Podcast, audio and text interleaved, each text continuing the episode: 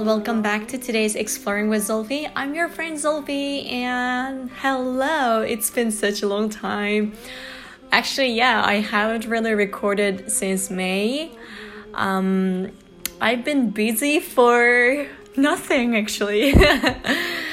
um, anyway, the reason why I decided to record today is because sometimes, like, I don't really get really good inspirations and you know, as a podcast producer or recorder, sometimes like you want your things to be a little bit more productive and also, you know, like useful and practical. And sometimes I don't really see things being like that.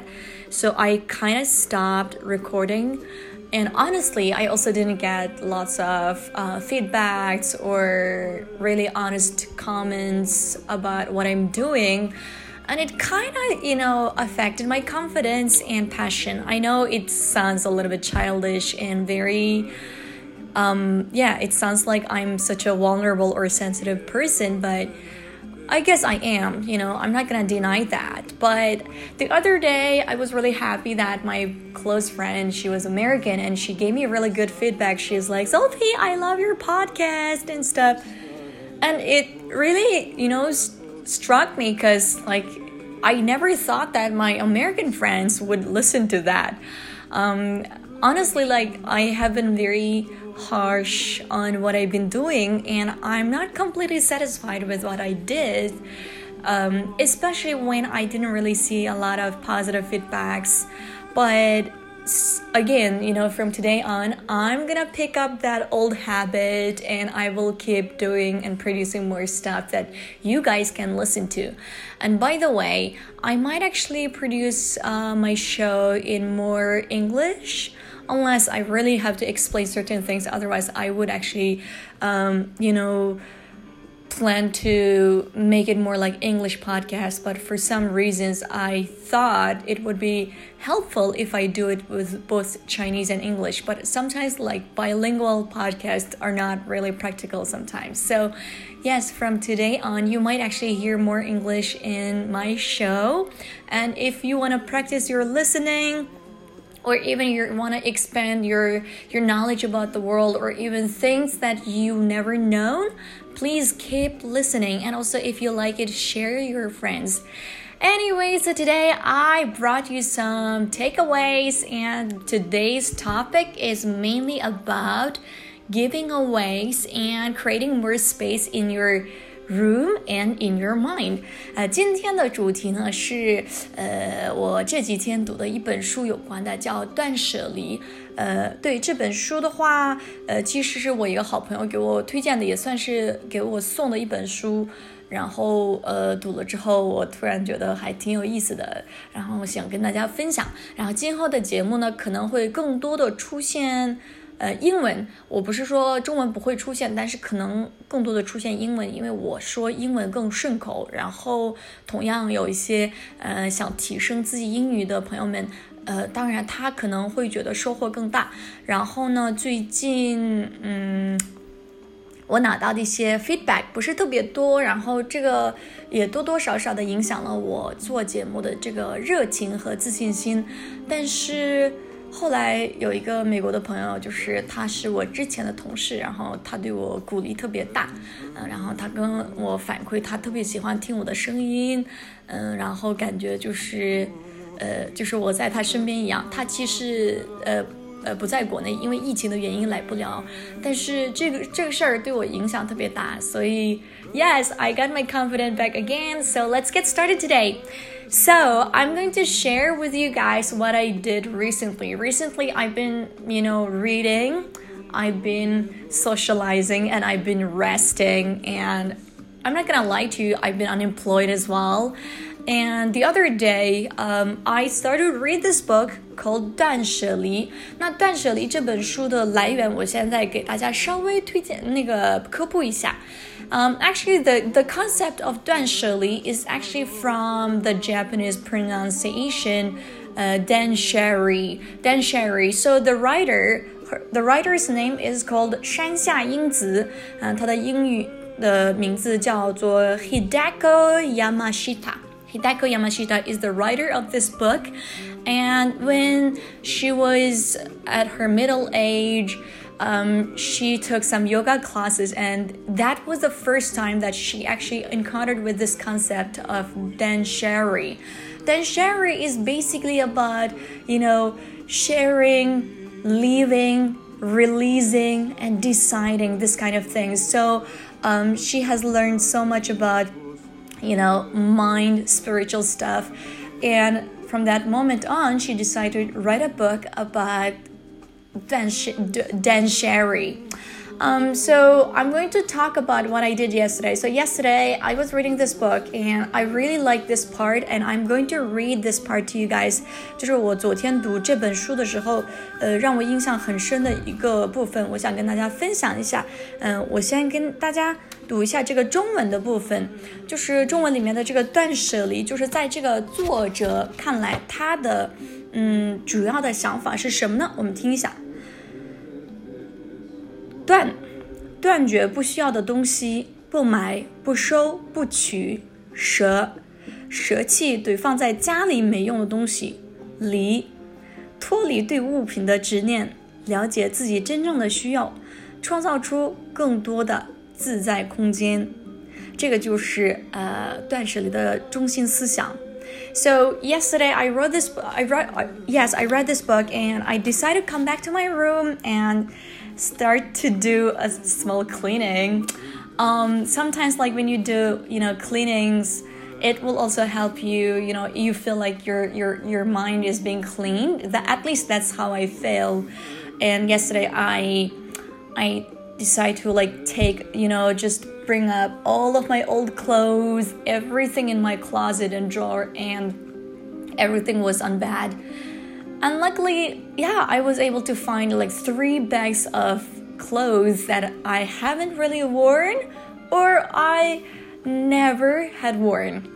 Um, it was actually one piece of like one pair of high heels and some sweaters that I've been keeping for like three years, and also some uh, shirts that I don't usually wear, and also some like yeah winter pants that I I'm not really, yeah, like into using it anymore. So I put all of these things and I wash them and also I, I kind of spray some perfume and I put them in a clean plastic bag and I gave it to this young, like old lady uh, in our community. And I mean, of course, I made it very clear that I didn't mean to insult her or embarrass her. So if she doesn't want to take it, I can throw it away. And if she has any relatives of or if she knows anyone who can take those stuff maybe she could give it to to those people. And she was quite happy to take it so i felt great about it. Um, there are some books that i still need to clean up and i'm planning to share those books with my friends as well if they don't want to keep it maybe i will actually put it in the places, or I might actually send it to some nonprofit places or even some rural areas in, you know, in China, so that these people could have access to those books that I've been reading. Um, and I'm gonna tell you how I felt afterward. After yeah, it's it's such a great feeling. And recently, you know, being unemployed and you know being lost and being anxious and having all of these negative emotions in my heart kind of made me a little bit over like you know kind of made me feel like i'm overwhelmed in life.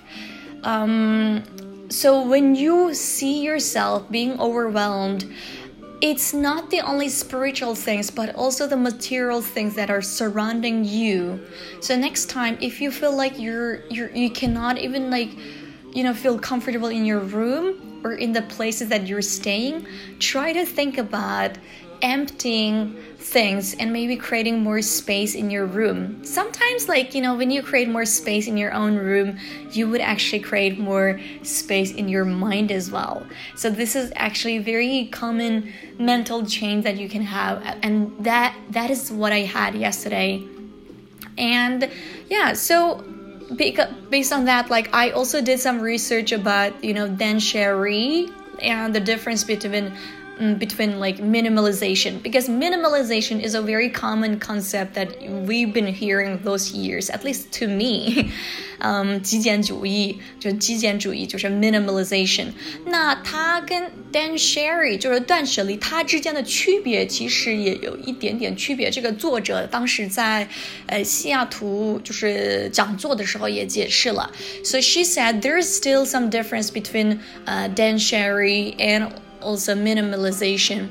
Because like um, you know a lot of people they have the understanding about minimalization in a way that it's like minimizing. It's like you know cutting down things that you have or or like yeah making things less and less. But Danshari is the appeal appeal of optimization. And it's also like things that you know related to mental and spiritual stuff. For example, the writer said, if you have like several clothes that you hardly wear in a year, then give it away to someone else or someone who needs. And if you have a boyfriend that you are not happy with for and you've been in a relationship for several years, then let him go or end this relationship. So Danshari is not only about things, it's also about like spiritual or mental well beings. 它跟你的内心的那种快乐。和那种内心的满足也有关，但是 minimalization 更多的是就是物质相关的，比如说你你有太多的东西啊、呃、物品，那你就把它减少，这个就是 minimalization. So if you want to know more about it, please keep reading her book. The book was really really good and it doesn't really matter which gender you are or it does it has nothing to do with your race age gender career or even like your you know employment state or nationality. You can still apply this philosophy in your life and you would feel great.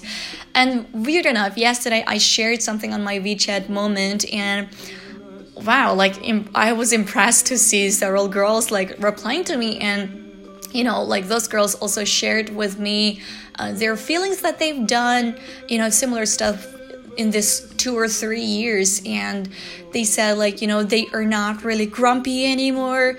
They're not like empty in mind anymore. Like, they feel like there is like weird light coming in their life and um, you know like there's still a lot of like really positive like bright energy in their mind and that's how they felt. And obviously like my picture and my post has affected some of my friends i guess. Like they, those girls were saying like i'm gonna do it tomorrow and stuff. Yeah so my point is like you know this philosophy could really really help. And you know, I'm gonna admit that I I have had lots of shit in my mind, and you know, occasionally I need to like just you know stand still. I need to like stay alone to filter all my emotions and you know choose the positive ones. But I forgot that I've been like you know trapped by material things so much, or I've I've been trapped by some things that have been affecting me negatively. And this time like it really helped me to figure out what i want figure out where i've been spending my time and money on. So yeah you can also try this next time if you want to. Um, it's just a matter of you know like time and also it's just a matter of action 只要你们自己敢做，呃，下决心做了，其实真的可以的。Um, there are some clothes that I didn't really want to give away, honestly, and it's hard because you know you spend money on it and it looks pretty, but come on, you don't even wear it once or twice a year. 就是昨天扔那些东西的时候，其实我还挺不舍得一些衣服的，嗯，有的鞋子啊什么的都是，呃， 就我买的时候，其实对我来说很有纪念意义的。um, but you know, like sometimes you really have to let it go like that. 就是你得你得学会舍得，嗯、因为这本书它的概念也是，就是它其实，呃，不仅是就是扔掉，它不强调扔东西，它更多的强调就是你舍得把这些东西跟别人分享。那如果实在实在用不了的东西，你也可以舍得扔掉，就是这么一个概念。嗯，所以昨天。嗯，我确实舍得了扔掉一些自己很少用的一些东西，然后也就是很开心跟那个阿姨分享了，就是我自己很少穿的，但是还是呃比较好看、挺新的这些东西也给她了。Um, yeah, so this is basically about what I did, and I want to talk about yeah. And if you like today's yeah show please comment leave me some comments and also tell me what you want to hear next time and i've been also reading some books about you know um, the power of now um, maybe next time i can share with you guys what the book is about 我最近也在读另外一本书，然后下一次节目的话，如果呃结束了，我可以帮大家整理一下这本书的主要思想是什么之类的。嗯、um,，Yeah，it's it's definitely an unforgettable year for me, 2020. And I'm not gonna lie to you, I've been trying very hard and sometimes like I've got a lot of rejections and main excuses were like, oh, you're too good, you're not really uh, what we're looking for. I mean, yeah, it, it, it is kind of flattering that someone actually would think you are too good, but sometimes, you know, it's not really easy to just, you know, keep calm and put your shit together. So I have been yeah, under this like emotional roller coaster, but I'm putting my shit together now and like I'm I think I see myself being in a right track and I'm a lot happier and I've been like planning um, I've been making some plans about my financial management and also like things that I can create more yeah, so this is basically what I'm doing, and this is Zulfi, everybody. If you like today's show, please leave me some comments. And yeah, I would highly recommend this book. The Chinese name is called Duan Sheli. The English name is Dan Shari. It's from yoga, and yeah, if you're interested, and maybe you can also yeah, like buy this book and understand more about your soul, understand more about your body, and also understand your surroundings. Yeah, it's definitely um, very helpful and valuable book. Okay, so the background song of today's show is called Besame Mucho，就是西班牙语里面的 Kiss Me Harder。呃，这首歌就是我之前经常跟我朋友说，如果有人将来给我放这首歌，然后求婚，我肯定会给他嫁给他。